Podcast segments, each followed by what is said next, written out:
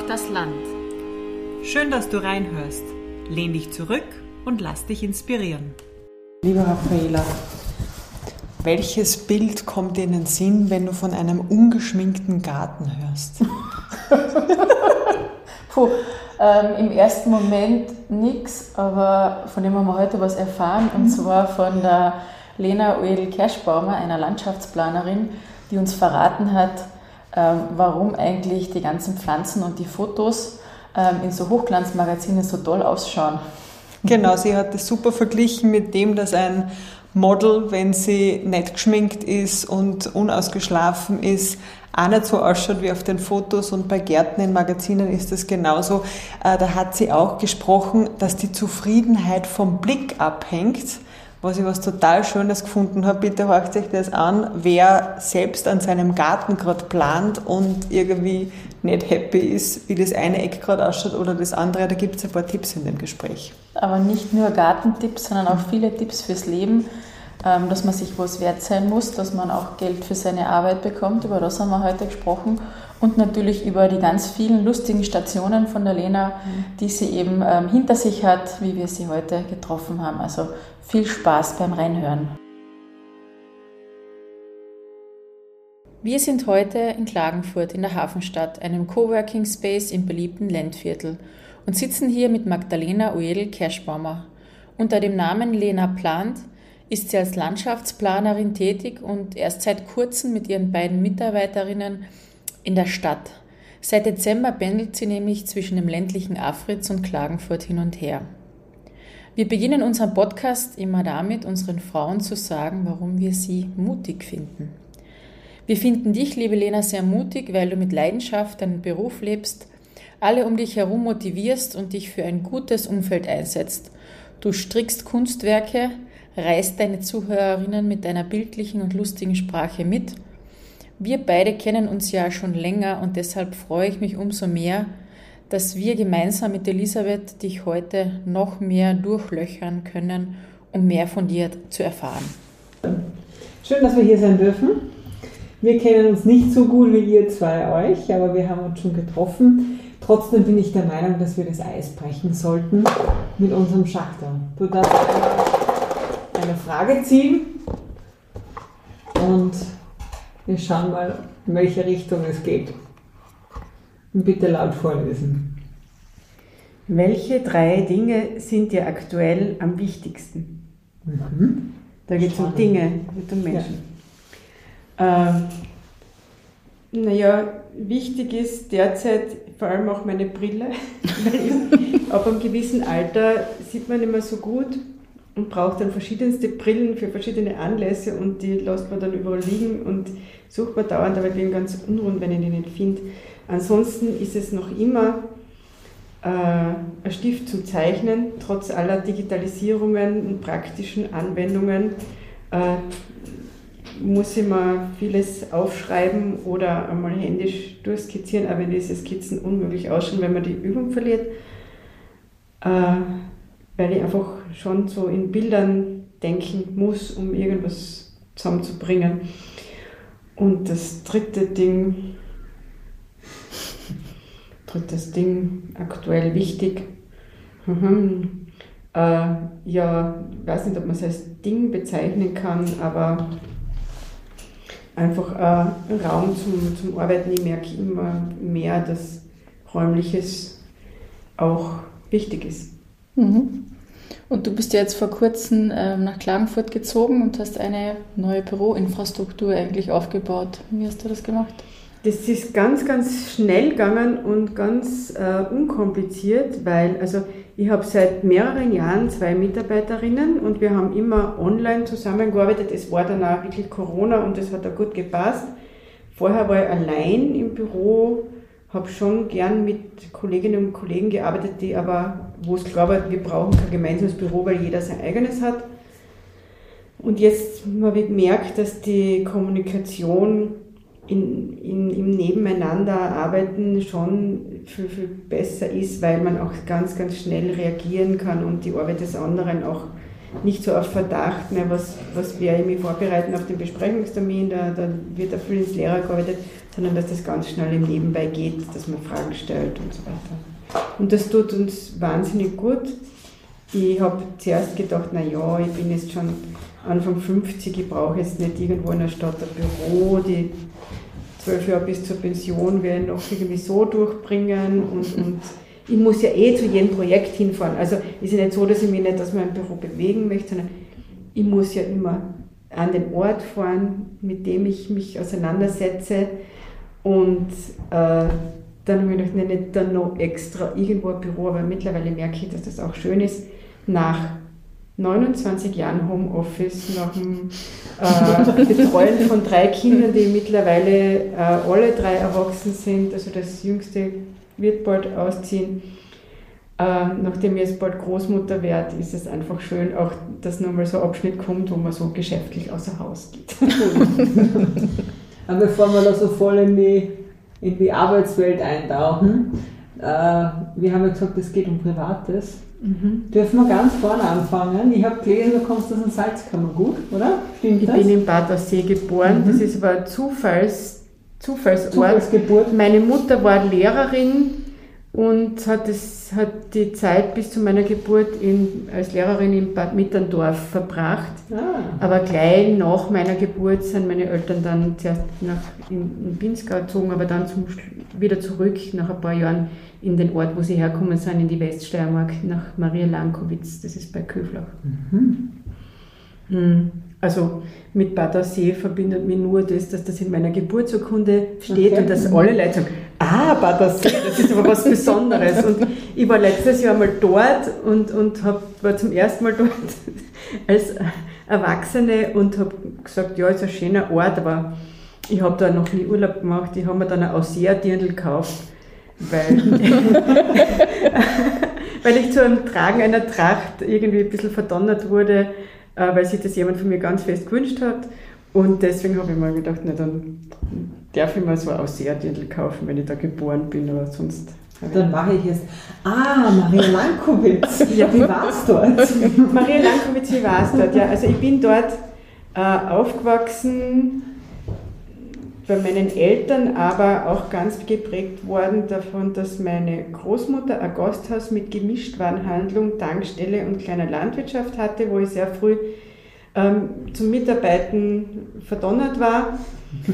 Und meine Urgroßmutter hatte am nächsten Hügel ein Gasthaus. Das waren jetzt nicht wirklich ganz tolle Gasthäuser, wo man gut essen konnte, sondern das waren einfach ähm, Orte, wo sich die Nachbarschaft getroffen hat, vorwiegend Männer, die dann auch viel Alkohol konsumiert haben und wo man dann halt äh, dafür zuständig war, dass die nicht verdursten. Also Essen war da jetzt nicht das große Thema. Mhm. Also es gab, glaube ich, Toast, Wurst, Semmel, Wie alt heißt es? Also warst du, wenn du sagst, sehr früh zum Mithelfen verdonnert? Kann ich mich gar nicht erinnern, wann, ich, wann das begonnen hat. Angefangen hat es mit Aschenbecher ausleeren und mit, mit, mit, mit leeren Getränkekisten tragen.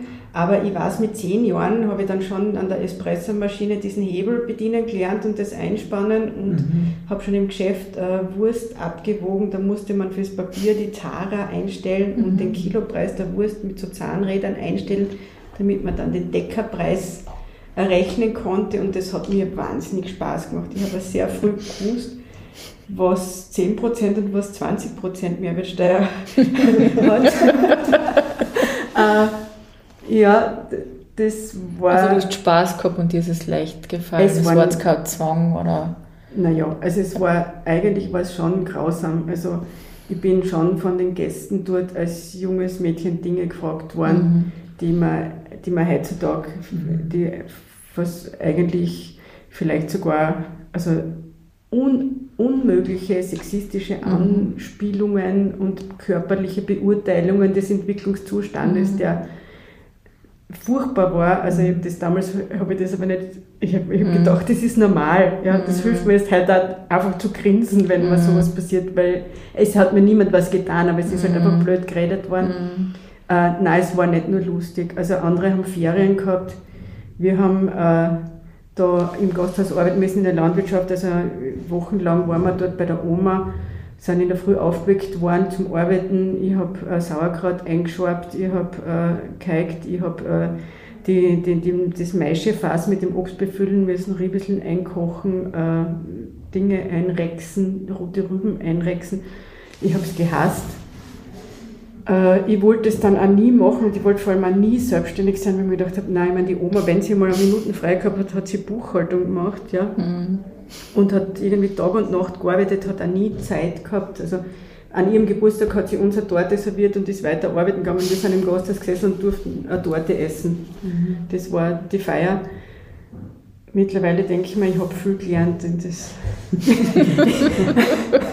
kann man einfach noch wir, brauchen. Oder sagst wir mussten auch Ja, also ich habe zwei Geschwister noch okay. und äh, viele Cousinen und Cousins, das war dann das Nette, also es waren diese Sommer in, in, in diesem Allround-Betrieb der Großmutter waren dann quasi von sechs in der Früh bis zwei Nachmittag arbeiten und danach war wurscht, was wir machen. Und da haben wir natürlich auch genutzt, dass wir Zugang zum Getränkekeller, zur Eistruhe, zum Wurlitzer Musicbox und solche Dinge zum Traktorschlüssel hatten. Also das war dann ist, ist nicht so eng gesehen worden, mhm.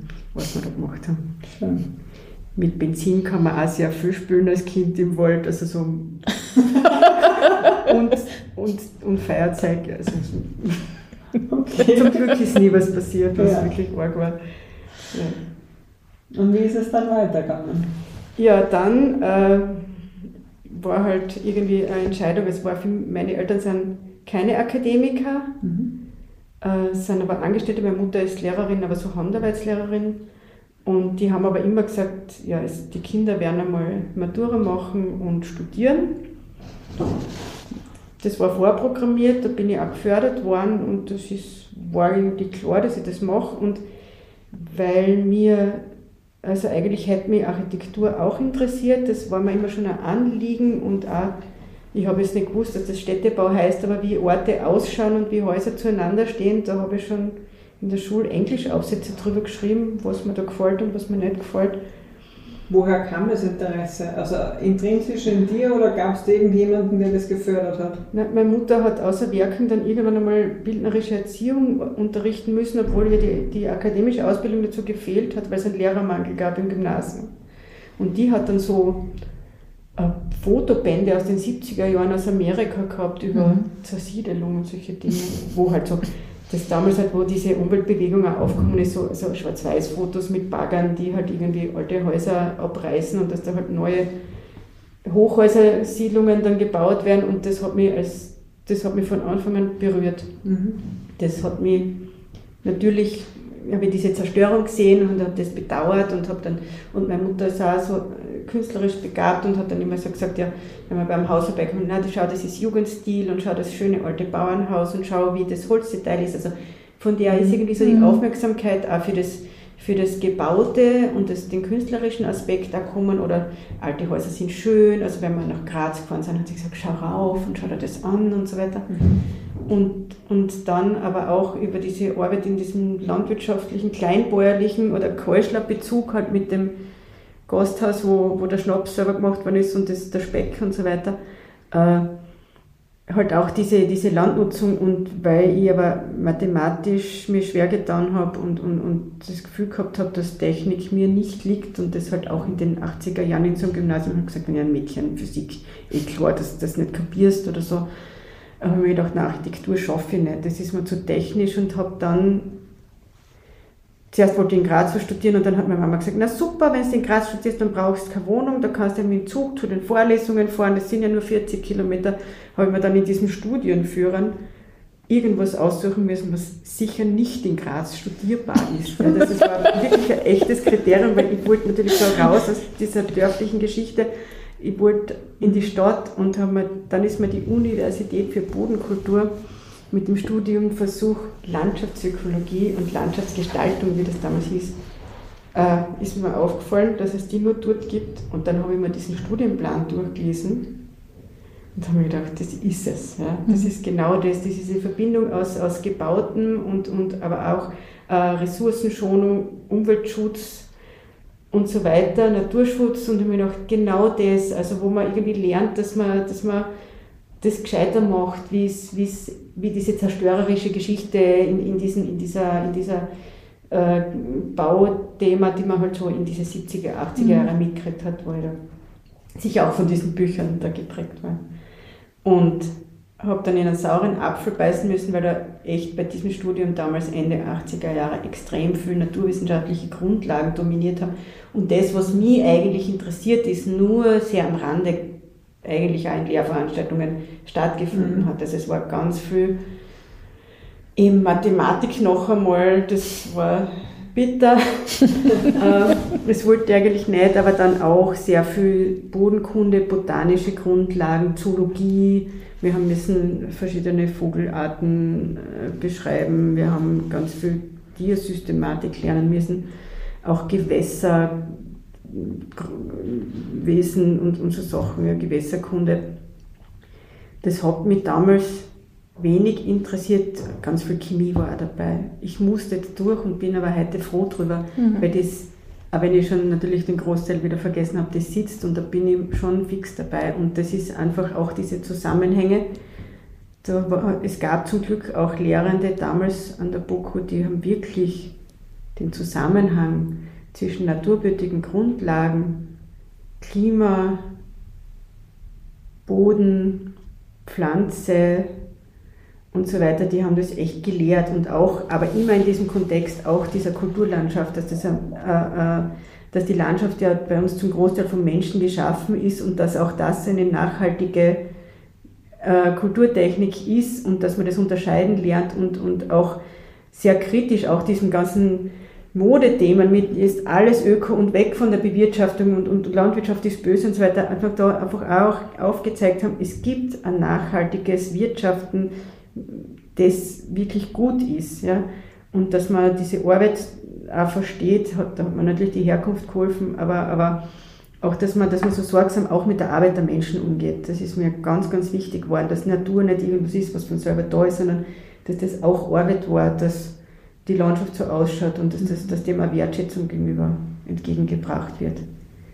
Das geht dann weiter natürlich auch in das Thema Agrarökonomie und, und wie funktioniert diese Geschichte auch mit der, mit der Produkt, landwirtschaftlichen Produktion, mit, mit, mit dem ganzen, welches Essen essen wir, also dass man da wirklich auch einen großen Respekt hat und, und äh, auch weiß, dass, die, dass, dass da viel drinnen steckt auch für, für die Zukunft.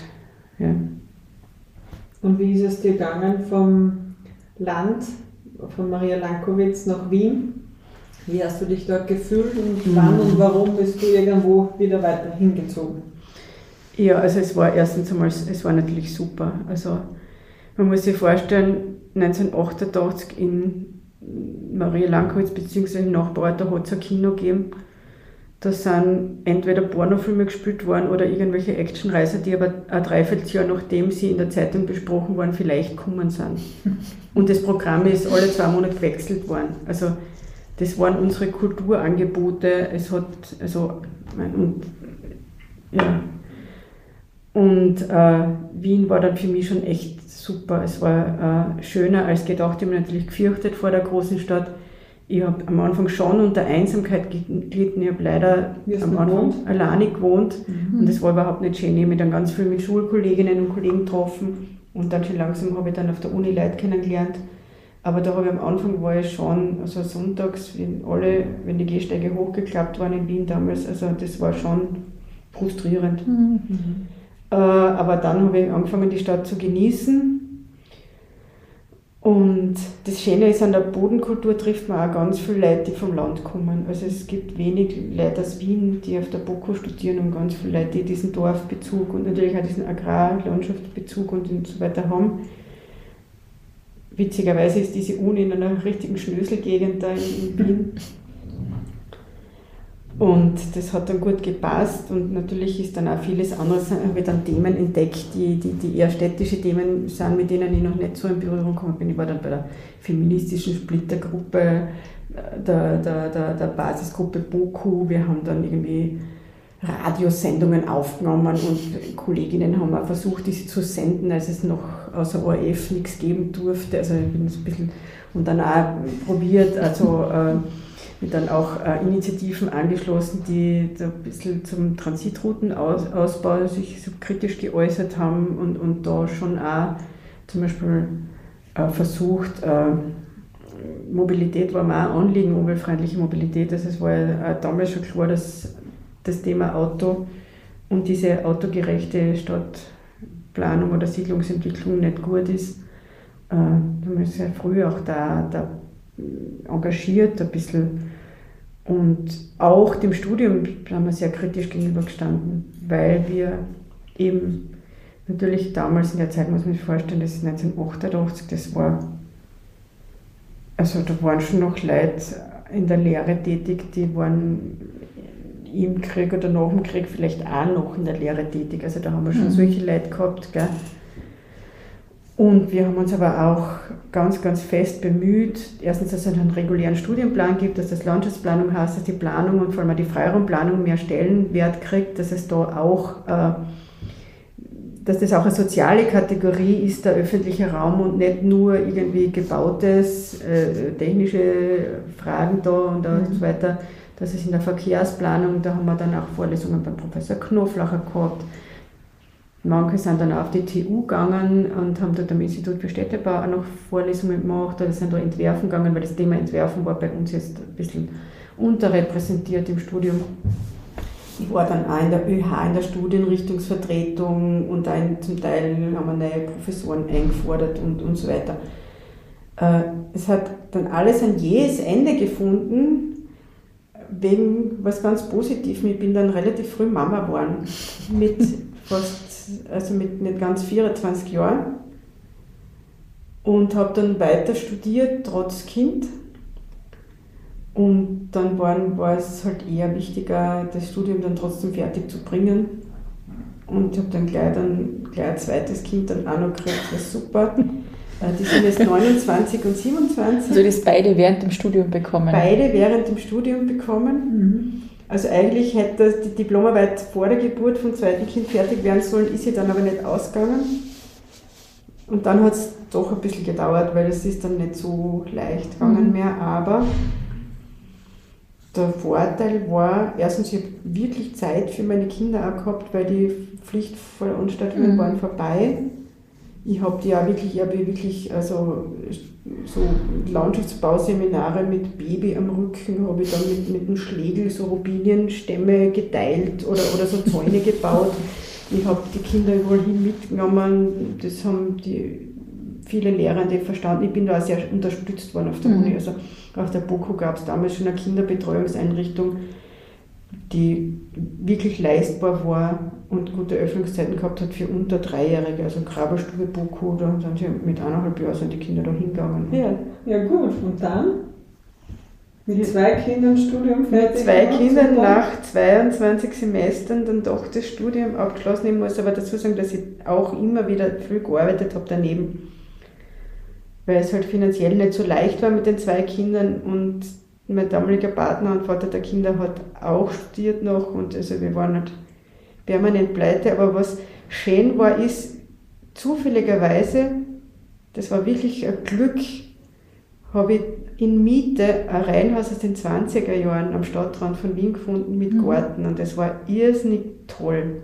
In welchem Bezirk warst du? Im 21. Bezirk in Floridsdorf, in Jedlesee draußen, gleich neben der S-Bahn. Es war ein alter Ortskern in der Nähe mit Kindergarten, also das war wunderbar und wir hatten damals einen 700 Quadratmeter Garten.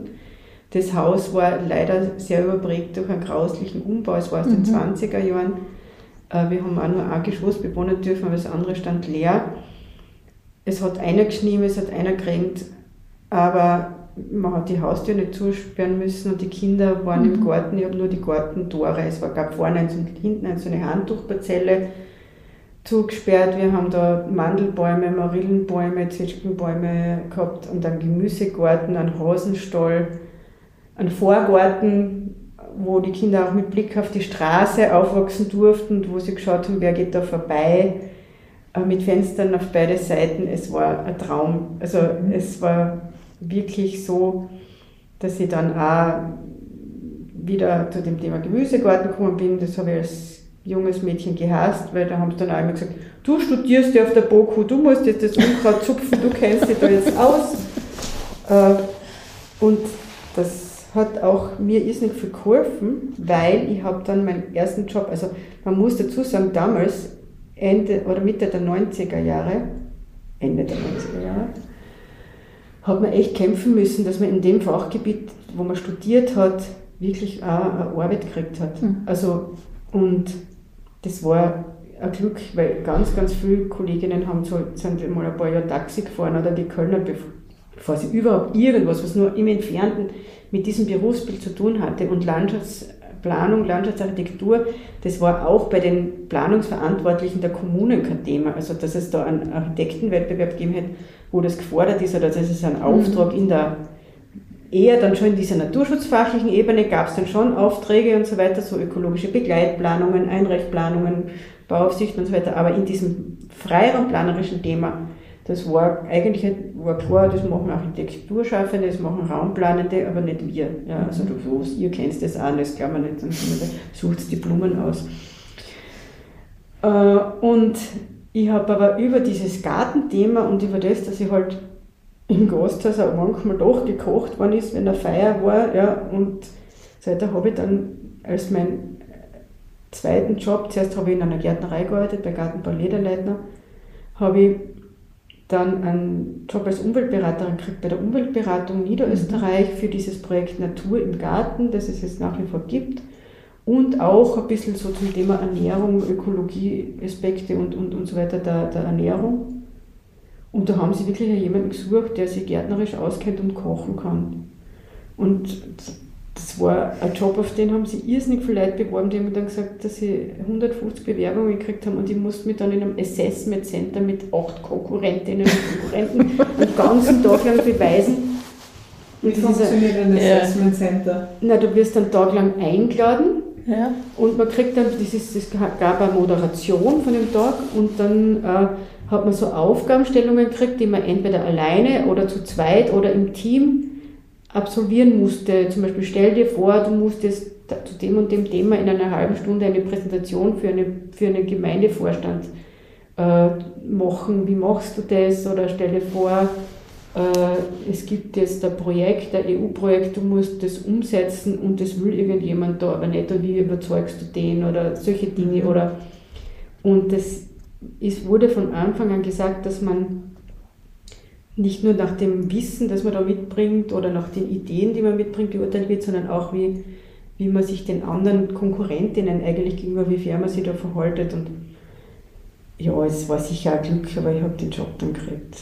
Und was mir dabei, also man glaubt ja nicht, was einem da hilft. Also, dass ich bei der Oma Gulaschresten gelernt habe, ja, hat mir geholfen, dass ich irgendwie einen Gemüsegarten gehabt habe in der Stadt, hat mir geholfen. Und was sicher ausschlaggebend war, ist, dass ich meine Kinder auf dieser Jobsuche schon gehabt habe und gesagt habe, ja, die sind jetzt schon ein paar Jahre alt und das passt jetzt für mich auch. Also, wenn man sonst als junge Akademikerin mhm. Ende 20 natürlich schon, und das ist so, ja, jetzt kann man kritisieren und kritisiere auch stark, aber natürlich klar ist, okay, die hat den fixen Job und dann kriegt sie mal das erste Kind, weil sie da halt mit dem fixen Job dann auch in Karenz gehen kann.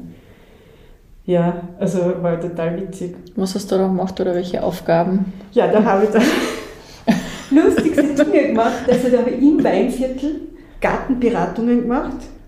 Bist, also hast du da nur in Wien gewohnt? Ich habe in Wien gewohnt und bin nach Hollerbrunn gependelt in ein Büro und von dort aus, ich habe damals mit meinem irgendwelche kleinen letzten Geld oder was man, ja, mir ein gebrauchten, uraltes Mini-Auto gekauft, so ein Fiat Uno, einen roten, der nur gekleppert hat und total rostig war. Mit dem bin ich dann durch die Gegend gefahren und habe Gartenplaketten vergeben für Leute, die quasi gesagt haben, sie bewirtschaften ihren Garten besonders ökologisch und möchten da eine Auszeichnung dafür mhm. bekommen, so eine Igeltafel.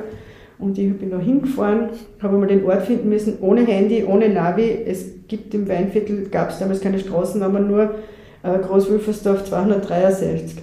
ich bin dann einfach in ein Dorf gefahren, habe mich da durchgefragt und geschaut, dass ich da den Garten finde. Bin auf wildfremde Menschen gestoßen, die nur, mit denen ich ein Minuten telefoniert habe und habe mit denen den Garten angeschaut, habe die lustigsten Dinge gesehen, habe gewusst, äh, ich muss denen sehr wertschätzend gegenüber sein und die sind stolz auf ihren Garten, das muss mir nicht gefallen das wäre unangemessen. Ja? Es geht nicht darum, ob das mich, mir gestalterisch irgendwie taugt, sondern ob das diese Kriterien erfüllt. Welche das, Kriterien waren das zum Beispiel? Also Verzicht auf Pestizide, Verzicht auf chemisch-synthetische Mhm. Mineraldüngemittel. Du hast dann getestet Verzicht vor Ort Vor- irgendwie, Man oder? kriegt ein bisschen Auge dafür. Mhm. Man kann sicher nicht alles im Rahmen von einem eineinhalbstündigen Beratungsgespräch kontrollieren. Man gibt dann auch äh, Tipps für, für, für Pflanzenverwendung oder für biologischen Pflanzenschutz. Zum Teil sind es auch Gestaltungsberatungen gewesen, wo ich dann was aufskizziert habe und ein paar Ideen aufgeschrieben habe. Man muss, man weiß, man hat zwei Stunden Zeit, ähm, sollte da wieder gehen. Manchmal waren das, es waren unglaublich tolle Dinge, unglaublich viel, was ich gelernt habe. Ich war in einem buddhistischen Künstlerhaushalt, wo ich die Komposttoilette ausprobieren durfte, die mitten in der Stahlbauwerkstatt Künstlers war, mit Sägespänen und, und, und, und auch gestalterisch toll ausgeschaut hat. Ich war, ich war beleidigt, von denen ich mich fast gefürchtet habe. Es waren Gärten, wo ich mir gedacht habe, um Gottes Willen, es waren, ich habe Frauen getroffen, wo ich mich gefragt habe, brauchst du Hilfe, ist das alles gewaltfrei, wie du da lebst? Irrsinnig viele Leute, die gesagt haben, sie möchten die Igelplakette, weil ihre Nachbarn haben auch eine und sie glauben, dass sein Garten schöner ist. Zweimal habe ich, glaube ich, sagen müssen, irgendwie durch die Blume, dass sie noch nicht so weit sind und dass es noch ein bisschen Zeit braucht, bis sie die Plakette, also wenn ich die blauen äh, Düngerkugeln umliegen gesehen habe im Beet, habe ich Mhm. halt erklärt, dass das jetzt nicht passt. Ja. Habe auch versucht, das relativ nett zu machen. Gibt es jetzt einen Garten, der dir besonders in Erinnerung geblieben ist? Viele, aber was ganz Skurriles äh, kann ich euch erzählen. Ich bin zum Garten geholt worden, wo mir der Mann am Telefon gesagt hat, ja, das war früher Bauernhof und er hat ganz tolle Pflanzen. Er hat alle, er hat 200 Bibelpflanzen, er hat ganz, also alle Heilkräuter, die er kennt und er hat da ganz einen Acker von diesen Blumen und ich soll das anschauen kommen und er hätte gerne eine Gartenplakette und ich komme zu dem Haus hin. Es ist ein tiefer Vorgarten, da stehen drei Blaufichten und zwei Waschbetontröge mit Pelargonien. Äh, Das Haus hat so eine 80er Jahre Treppe in den Halbstock auf. Ich leite an und denke mir, ich bin da wahrscheinlich falsch, aber ich frage, ob ich zu dem Herrn so und so komme. Es macht eine Frau auf, die sich denkt, mein Garten interessiert mich null. Aber die Hausnummer stimmt, ja, aber sie sagt, ah, sie wollte sicher zu meinem Mann, der ist hinterm Haus. Also der Garten vorne war wirklich Rasen, Fichten, Waschbetontrag, Thujenhecke und ich schaue hinter das Haus und es geht dort die Welt auf. Mhm. Und ich sehe wirklich einen Acker mit immer so fleckenweise verschiedenen besondere Pflanzen. Es blüht bunt, es ist alles beschildert, es ist ein Weg durch, also so wie man sich irgendwie einen, einen, einen riesen Kräutergarten von einem, von einem produzierenden Betrieb, der vielleicht auch Tee vermarktet oder so vorstellt. Es kommt ein fröhlicher Mann mit Strohhut und sagt, ah, na vorn der Garten, der gehört meiner Frau. ich tue da hinten. Und seither, manchmal, ich plane ja fast keine Privatgärten mehr, aber ab und zu schon und meistens ist das dann halt für Paare. Und äh, wenn man dann merkt, dass die Vorstellungen vom Garten sehr stark unterschiedlich sind, dann erinnere mich dran und denke mir, wurscht, wenn es unterschiedliche Vorstellungen gibt, man kann es räumlich ein bisschen abgrenzen Mhm. und dass jede Person dann zu ihrem äh, Idealvorstellungen kommt, weil das Thema ist mit ganz vielen Emotionen verknüpft. Mhm. Also Garten, vor allem wenn jemand wirklich Haus baut oder so, der Garten, der muss dann alle Sehnsüchte erfüllen und da kommen ganz viele Bilder mit. Das ist jetzt nicht nur, was man so was ihm so gestalterisch gefällt, sondern da kommt immer diese Kindheitsorte, Mhm. diese Sehnsuchtsorte, Ma, der Apfelbaum von der Oma, wo mein Schaukelgänge ist und irgendein Hotel, wo ich mal war, wo es so schön war und vielleicht der Film von Rosamunde Pilcher, wo es da so toll war und es, es muss immer so eigentlich so der persönliche Prinzen- oder Prinzessinnen-Garten sein, wo man wirklich alles will. Ja? Und dies, das ist natürlich schwer, weil was wir in den Filmen und in den Prospekten und in den schönen Gartenbüchern und Gartenzeitschriften nicht sehen, ist, wie das im Alltag ausschaut. Die Arbeit. Das ist ja auch Arbeit. Die Arbeit, aber auch wie geschminkt diese Fotos sind, so wie, wie wenn ich mal, also ich sage immer, die Leute sollen sich das so vorstellen, wie wenn sie jetzt eine Modezeitschrift anschauen mit Models und wie diese Models auch in echt ausschauen. Ungeschminkt, unausgeschlafen. Ja?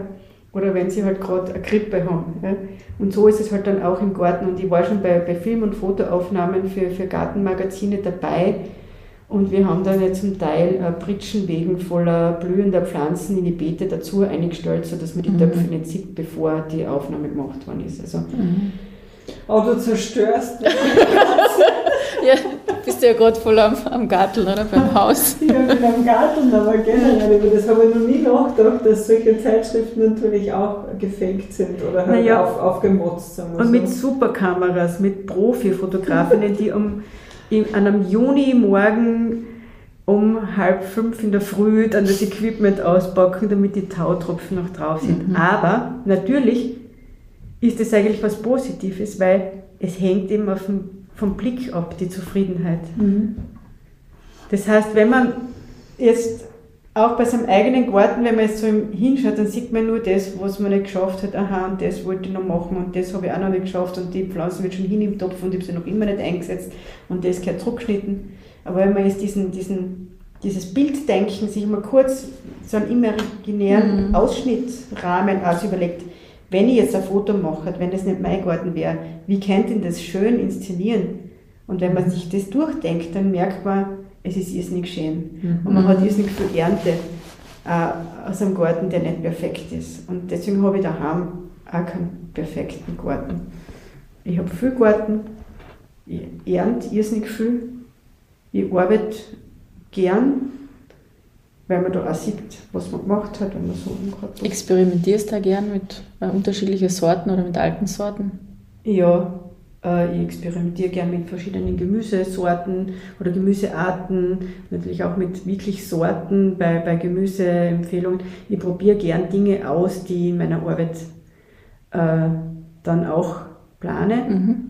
Und ich, mein Pflanzenrepertoire und meine Begeisterung für Dinge, das hat sich ein bisschen eingeschränkt über die eigenen Erfahrungen, mhm. weil ich mittlerweile auch weiß, was man von einem Gemeindeteam erwarten kann. Mhm. Nicht, weil die nicht wollen oder mhm. nicht, nicht gebildet genug sind, sondern weil ich weiß, weil ich die Kapazitäten kenne, mhm. weil ich auch die, die, die, die, den Druck kenne und die Erwartungen und die Gesetzeslage und die Haftung. Ja? Mhm. Und deswegen wär, tue ich nicht mehr so jubeln wie vor 20 Jahren bei meinen planerischen Ideen, dass das alles keine Arbeit ist oder dass es ganz pflegeleicht ist, weil ich weiß, ohne Arbeit und vor allem ohne Kontinuität mhm. im Tun, und das muss jetzt nicht viel sein, aber man muss es zum, recht, zum richtigen Zeitpunkt machen, gibt es weniger Ernte. Mhm. Ist jetzt eigentlich ein guter Zeitpunkt, dass man eben mit dem Garteln anfängt oder wäre jetzt schon zu spät? Es, ist, es passt immer. Äh, mittlerweile kann man das auch viel besser machen, weil wenn man jetzt auch, also man kriegt die meisten Pflanzen getopft, man kann in privaten Gärten sogar Gehölze im Sommer pflanzen, wobei es nicht ratsam ist. Früher konnte man ja nur wurzelnackte Ware pflanzen oder leicht ballierte Ware. Das heißt, man hat vorwiegend im Oktober, November Gehölze mhm. gesetzt oder im ganz frühen Frühjahr. Mittlerweile kann man das, wenn die im Topf eingewurzelt angewachsen sind, kann man das länger machen. An sich müssen wir jetzt unterscheiden, Nutzgarten ist natürlich gut, wenn man jetzt anfängt, aber es ist nie zu spät und bevor man einen Herzinfarkt kriegt, fängt man im Juni an. Ja? Da mhm. gibt es auch noch vieles. Aber man sollte klein anfangen, damit man sich nicht überfordert und mhm. dann Schritt für Schritt dazulernen und das, was am Tag dann größer machen. Und man muss immer auch das Ernten und das Verwerten der Ernte Mhm. mit berücksichtigen, mhm. weil es gibt nichts Frustrierenderes, weil wie Gemüse, das man nicht da isst, äh, mhm. wegzutun. Ja? Das heißt, man kriegt dann irgendwann einmal ein Gefühl für die Menge, die man braucht. Also mir hat einmal jemand den Garten geerbt, wird gesagt, ich hätte gern 24 Marillenbäume. Also das soll da draußen so eine Allee rauf sein und das war halt ein großer Garten. Mhm. Und ich habe gesagt, okay, hast du da schon einen Schnapsbrennkessel zugelegt und einen Kurs die für einen Kurs angemeldet, weil das kommt dann irgendwann mhm. einmal, dass man dann ein paar Tonnen Marillen hat in einem guten Jahr. Mhm. Äh, man braucht auch nur ein bis zwei Zucchini-Pflanzen für eine Familie. Außer das wollte ich gerade fragen. Wie viele Zucchini-Pflanzen soll ich, soll ich setzen? Zwei. Zwei, weil damit, falls eine eingeht. Okay. Eigentlich reicht, ich weiß nicht, kennst deine familiären Verhältnisse nicht oder wie viel du Besuch hast und wie gern du kochst für andere Menschen, aber eigentlich wenn alles klappt, reicht eine von der Menge. Die zweite ist die Ausfallshaftung, falls eine einmal hin wird. äh, und dann ist es gut, wenn man die Zucchini, wenn sie noch relativ klein sind, erntet, mhm. weil man irgendwann einmal, wenn man zwei Wochen weg ist, hat man dann solche Elefantenfüße mhm. drinnen, wo man dann äh, für, wo man dann 20 Leute einladen muss. Äh, mich würde aber trotzdem noch interessieren, wie bist du von, vom Waldviertel dann jetzt nach Kärnten gekommen? Vom Weinviertel nach Kärnten. Weinviertel, ja, also ich, ich habe ein Faible für Männer aus Kärnten. das haben wir noch nie gehabt. Ist das der ja, Dialekt? Vielleicht. Nein, also ich habe ähm, ich hab eine Partnerschaft gehabt mit einem Mann aus Kärnten, der in Wien war und ich, das ist dann in die Brüche gegangen. Äh, und ich habe mich dann äh, in einen ehemaligen Studienkollegen verliebt, der in Kärnten wieder, der wieder zurückging nach Kärnten. Und ich wollte nie in Wien alt werden. Also mir hat Wien wahnsinnig getaugt, ich war 16 Jahre dort, ich habe das wirklich gern mögen, ich habe auch eben schön gelebt da draußen in Floridsdorf. Und äh, bin aber immer rausgebändelt aus der Stadt und habe gemerkt, seit ich gearbeitet habe, dass ich die Stadt eigentlich nicht mehr so benutze. Mhm. Also ich war wahrscheinlich die letzten fünf Jahre in Wien kein einziges Mal in einem Staatstheater, im Burgtheater oder sonst irgendwo. Und die, mir ist immer mehr aufgefallen, wie ältere Leute in Wien leben und der, es war da draußen in Floridsdorf auch recht dörflich, man kennt sich, aber wie die, wie die sich abschleppen mit dem Einkauf alleinig und wie dann aber niemand da hingreift oder so und aufgrund meiner Herkunft gemerkt, das war vielleicht im Dorf doch anders. Da weiß zwar jeder alles über die und du kannst es nicht, also wenn du im Dorf mit der Jogginghose oder mit dem Pyjama mit einer Jacke drüber einkaufen gehst, dann fällt es den anderen Leuten auf und das tut man dann eigentlich gar nicht. In Wien ist das völlig wurscht, ja, du kannst irgendwie das kennt die eh keiner, du setzt da Hauben auf, wurscht. Äh, es hat Vorteile, aber es ist schon dieses Verantwortungsgefüge füreinander, das hat mich dann irgendwann stören angefangen. Also dass zum Beispiel, wenn es geschrieben hat und man tut seinen Parkplatz ausschaufeln, dann ist der, wenn, du, wenn man dann wieder zurückkommt, sicher weg. Aber niemand anderer schaufelt seinen Parkplatz aus, weil bevor ich den Parkplatz ausschaufel und wer anders stellt sich dann ein, mhm. mache ich es lieber nicht. Und das hat mich einfach eigentlich wütend gemacht. Weil wenn jeder seinen Parkplatz ausschaufelt, sind alle ausgeschaufelt mhm. und jeder kann sich überall hinstellen. Und das hat mich genervt. Ja. Und dann ist immer mehr der Wunsch gekommen, ja, da gehst du zurück, aber wenn du jetzt nicht gleich zurückgehst, dann mhm. kommen die Kinder, sind die Kinder mit der Volksschule fertig und dann gehen sie nicht mehr mit. Und nachdem dann eh der, der, der Partnerschaftswechsel war, habe ich gesagt, weißt du was, ich will eigentlich jetzt nicht, dass wir uns in Wien eine Wohnung suchen, dass du deinen Job aufgibst, wir machen es umgekehrt. Dann habe ich mir zuerst überlegt, ob wir in die Steiermark zurückgehen zu meinen Eltern. Das war mir aber dann ein bisschen zu nah bei meinen Eltern, die ich sehr schätze, aber ich wollte es halt irgendwie nicht. Aha. Die Siri sagt, aha. aha. Ist das deine? Sorry. Das ist dein Hammerquiz. Ja. Aha. Ich wollte nicht zu meinen Eltern. Aha. Das ist es Flugzeugbetrieb. Ähm, und dann war klar, dann müssen wir auch beide den Job aufgeben. Und das war mir zu, zu riskant und dann haben wir es so gemacht, dass ich nach Kärnten gegangen bin mit den beiden Kindern. Äh, war für den Papa der Kinder sicher nicht schön. Für die Kinder war es auch ein großer Riss, aber ich habe es bis heute nicht bereut. Also ich habe mich dann auch im Dorf sofort wohlgefühlt. Also ich bin in ein Dorf gezogen, wo ich außer meinem Mann und, und seine Kernfamilie niemanden gekannt habe. Ich habe gleich die volle Härte. Wir sind gleich ins Haus der Schwiegereltern einzogen, im ersten Stock. Aber ich habe das Glück gehabt, dass, also ich glaube, wenn man das mit 22 Jahren und ohne abgeschlossene Ausbildung macht, mit zwei ledigen Kindern in einen, in einen Haushalt ziehen, mit, der, mit den Eltern vom mhm. neuen Partner ist das sicher nicht einfach, aber da hat mir sicher geholfen, dass ich schon mit Studium fertig war und äh, gearbeitet habe. Und Wie alt warst du da? Da war ich äh, 34 mhm. und da schon ein Standing gehabt habe dadurch im Dorf und, und, und so weiter. Also das, und ich muss sagen, das ist, war ein sehr herzlicher Empfang. Vielleicht ist hinten schon geredet worden.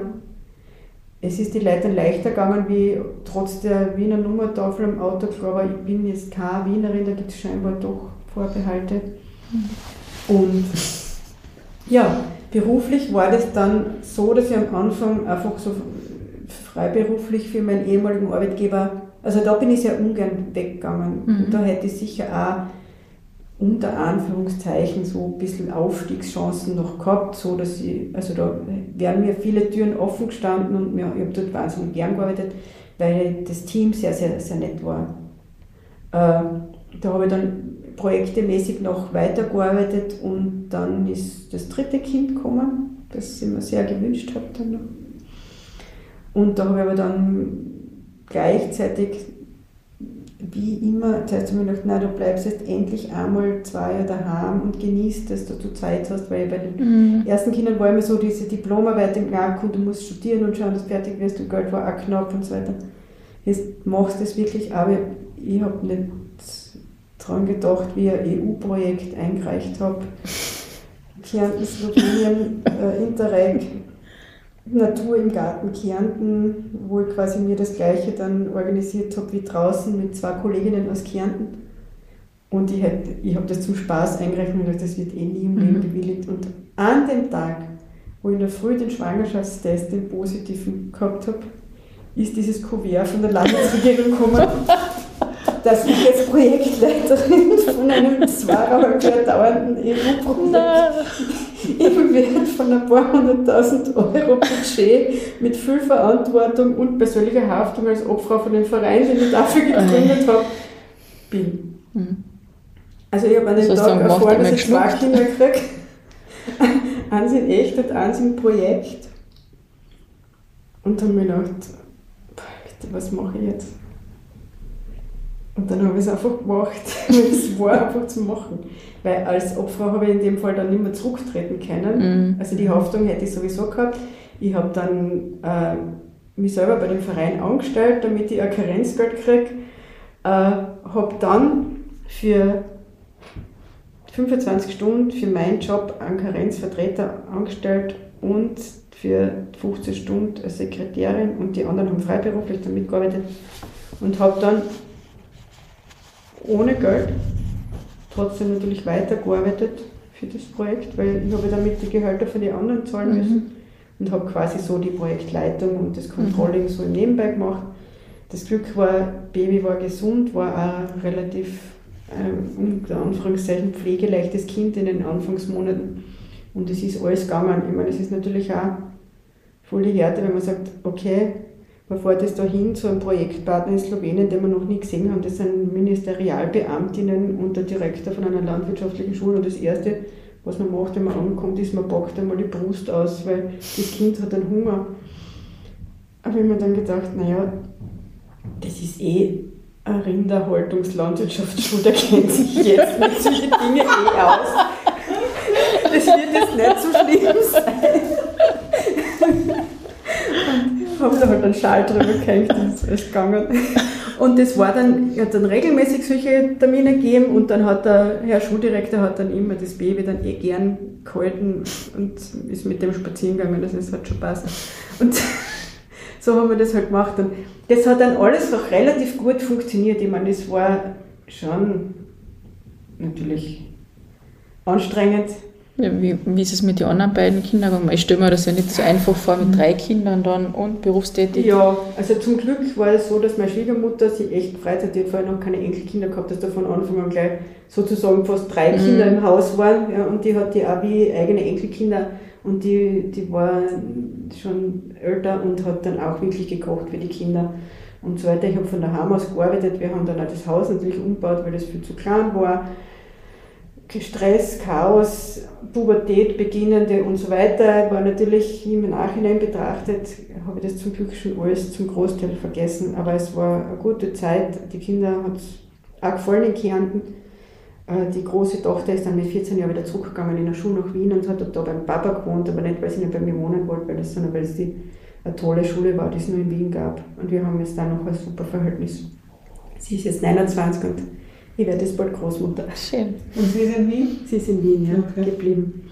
Ja, aber was mir halt in dieser Zeit nicht gelungen ist, wäre, also ich habe das Projekt gut, das hat gut gepasst, aber es hat dann die Energie und die Kraft und auch diese Netzwerktätigkeitsmöglichkeit, weil man kann abends dann nirgends mehr hingehen, mhm. also mit irgendeinem Reden, ja, gefehlt, um da Folgeaufträge dann für mhm. diesen Verein und so weiter mhm. zu lukrieren. Also in dem Moment, wo das Projekt abgeschlossen war, war klar, ich bin jetzt de facto arbeitslos und habe jetzt ein eineinhalbjähriges Kind und so weiter und habe dann mir gedacht, jetzt musst du irgendwas tun und dann habe ich mich selbstständig gemacht.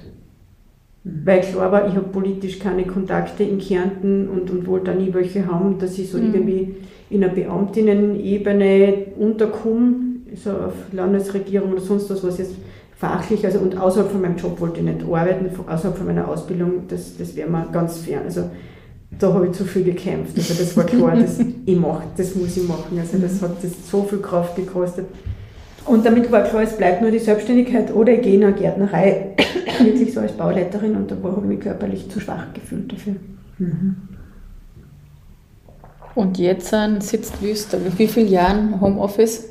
Also, naja, wenn ich das von der Diplomarbeit wegrechne, sind es schon viele Jahre Homeoffice, sind es 29 Jahre Homeoffice, aber ja, im ersten Jahr, im ersten Jahr habe ich, glaube ich, Vollzeit gearbeitet und zum Gehalt einer geringfügigen Beschäftigung, wenn überhaupt. Mhm.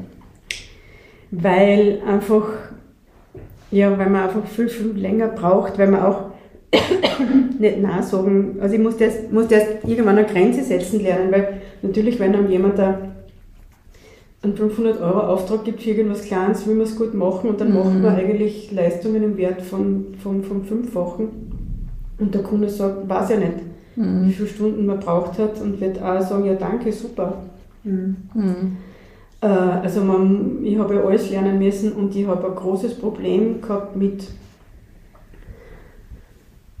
für meine Arbeit was verlangen, für, für wirklich das, also es war mir dann schon klar, dass es das mit dem Geld eigentlich nicht ausgeht, aber ich habe mich nicht traut mehr verlangen, weil ich mir gedacht habe, wie viele Stunden sind, weil ich unerfahren bin und wie viele Stunden sind eigentlich richtig. Mhm. Man muss dazu sagen, ich habe auch nie in meinem Leben in einem Planungsbüro vorher gearbeitet gehabt, also ich habe freiberuflich als Studentin einmal in Architekturbüros irgendwie Wettbewerbe aufbereitet und so kopiert. Ja. Also, aber gibt es eine Honorarordnung für Landschaftsplanerinnen? Es gibt eine Honorarordnung von den Ingenieurbüros. Da habe ich ja erst diese Prüfung dann mhm. machen müssen. Und es gibt auch eine von der ÖGLA, von der Österreichischen Gesellschaft für Landschaftsarchitektur. Mhm.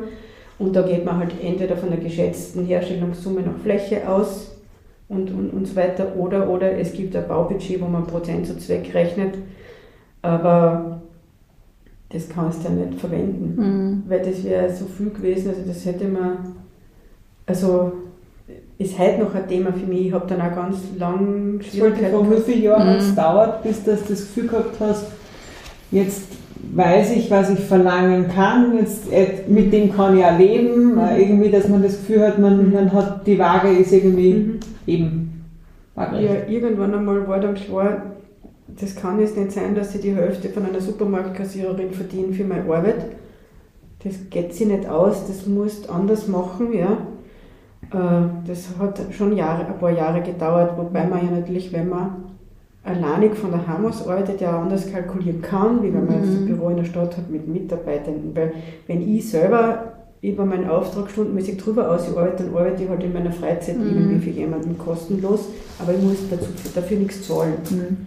Wenn ich aber jetzt meine Mitarbeiterinnen zahle dafür, dass die wohin fahren oder stundenweise arbeiten, mhm. äh, wo ich nichts verdiene, dann zahle ich ja noch dazu. Also das ist jetzt noch schon eine ganz andere Nummer. Aber ja, es hat Jahre gedauert und das ist sicher so ein Frauenthema, wo ich ganz stark damit betraut bin, dass es ja meine eigene Arbeit, vielleicht auch weil es mir zum Teil wirklich Freude macht, natürlich nicht jede Tätigkeit mhm. in diesen Projekten mhm. macht mir Spaß. Ja. Äh, aber wie könnte man das verbessern? Gab es den Nachhinein, dass da geholfen hätte, wenn man das im Studium mehr thematisiert? Dieses Thema ja, Selbstständigkeit? Sicher. sicher. Ja. Also sicher und vielleicht auch, dieses, ich meine, meine Oma im Großhaus hat wahrscheinlich auch nicht gut verdient. Also vielleicht war das, also wenn, man, wenn, ich, wenn ich jetzt irgendwie so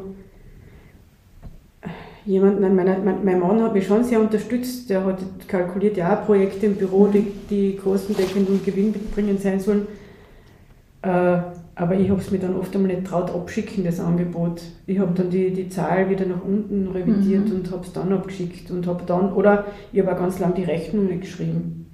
Und habe dann einfach weitergearbeitet, obwohl der Leistungsumfang beendet war und habe Mhm. dann die Rechnung geschickt.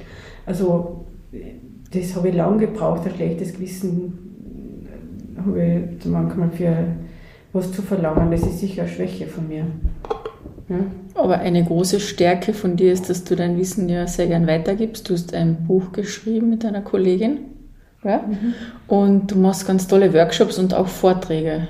Vielleicht können wir da noch kurz drüber reden. Mhm. Ja, ja, das mag ich gern. Also ich, das äh, ja, macht mir Spaß, auch weil ich bei den Vorträgen von den Leuten so viel lerne. Ich versuche auch nicht so belehrend zu sein. Also ich mache nach wie vor kleine Vorträge fürs katholische Bildungswerk oder so, dass man irgendwo einen Gartenvortrag macht und zu irgendeinem Thema ist auch heuer ein ganz ein großes Thema für Gemeinden. Ich mache so Ökologisierungsvorträge für Gemeinden zum Thema Grünräume und, und Grünpflege. Mm. Aber auch für, für Leute mit Privatgärten. Und das ist einfach schön, weil das ist ja lebendig, wenn man so einfach halt Fachgespräche führt. Also das, ich, ich versuche auch da jetzt nicht belehrend zu sein, sondern wertschätzend und auch zuzuhören bei den Anmerkungen der Leute oder bei den Rückmeldungen oder manchmal auch erfahre ich Dinge, die habe ich nicht gewusst. Mhm. Das ist, macht mir Spaß. Schön. Ich wollte immer, ich wollte eigentlich immer, als Kind wollte ich immer Sängerin werden, Opernsängerin und bei der Zauberflöte da die Königin der Nacht singen, weil die hat so ein schönes Kleid gehabt. Oder zumindest den Song Contest gewinnen und es war dann bald aber klar, die Stimme reicht nicht dafür und das wird nichts. Aber ein bisschen beim so einem Gartenvortrag darf man auch, gebe ich echt zu, darf man auch irgendwo was sagen, das macht mir schon Spaß. Damit haben wir die zweite Gemeinsamkeit gefunden. Ich liebe auch den Song Contest. Sicher. Ja, und stricken tut ihr beide total gern. Ja. Genau. Ja. Und eigentlich aus der Steiermark. Seid ihr, ne? Schon einige Gemeinsamkeiten. Leider müssen wir zu einem Ende kommen. Wir haben die ganze Stunde schon voll. Wir könnten weiterreden. Also ihr könnt ja noch ewig zuhören. aktuelle Projekte geredet. Ähm, wir schließen unseren Podcast immer mit einem äh, Wordrap. Also ich beginne ein paar Zeilen und bitte dich, diese dann zu vervollständigen. Zum Lachen bringt mich. Äh, am meisten meine eigenen Fehler auch manchmal, sofern sie keine schweren sind. Also Ähm, welche Pflanze würde dich am besten beschreiben? Ja, ich bin sicher so eine Pflanze, die sich nicht nur vegetativ vermehrt, sondern über Samen so hin und her hupft zwischen verschiedenen Beeten und Themen und Ecken im Garten. So. Es gibt ja Pflanzen, die so wandern so durch den Garten, entweder über Ausläufer oder über, über, über, über Saatgut, das dann so abfällt und, und dann mal von dort zum nächsten hupft. Frauen müssen. müssen lernen, dass ihre Arbeit äh, wirklich auch wichtig ist, damit Sachen gewinn, gelingen und äh, ja, müssen also selbstbewusster auch zumindest die Arbeit, die sie machen, auch zeigen. Weil es passiert ganz viel im Verborgenen, über das nicht geredet wird, ganz viel informell, auch in der Planung, auch in, in planerischen Teams, bei Bauprojekten, bei, bei Baubesprechungen und so weiter. Das Kümmern zum Beispiel, das ist eine Stärke, ja, dass man einfach äh, sich auch um, um Dinge, die nicht im Protokoll stehen, einfach kümmert oder da Eigenverantwortung nimmt. Und man muss jetzt einfach vermitteln, dass das eine wichtige Arbeit ist, dass die auch von Männern gemacht werden darf und dass die auch äh, äh, Wertschätzung, auch monetär vielleicht einmal kriegt. Mein Lebensmotto lautet. Äh, wenn eine Tür zugeht, geht eine andere auf. Sehr schön. Sehr schön. Danke. Danke für das schöne Gespräch. Danke, dass ihr da wart und äh, danke auch, dass, dass wir so eine nette Runde haben können.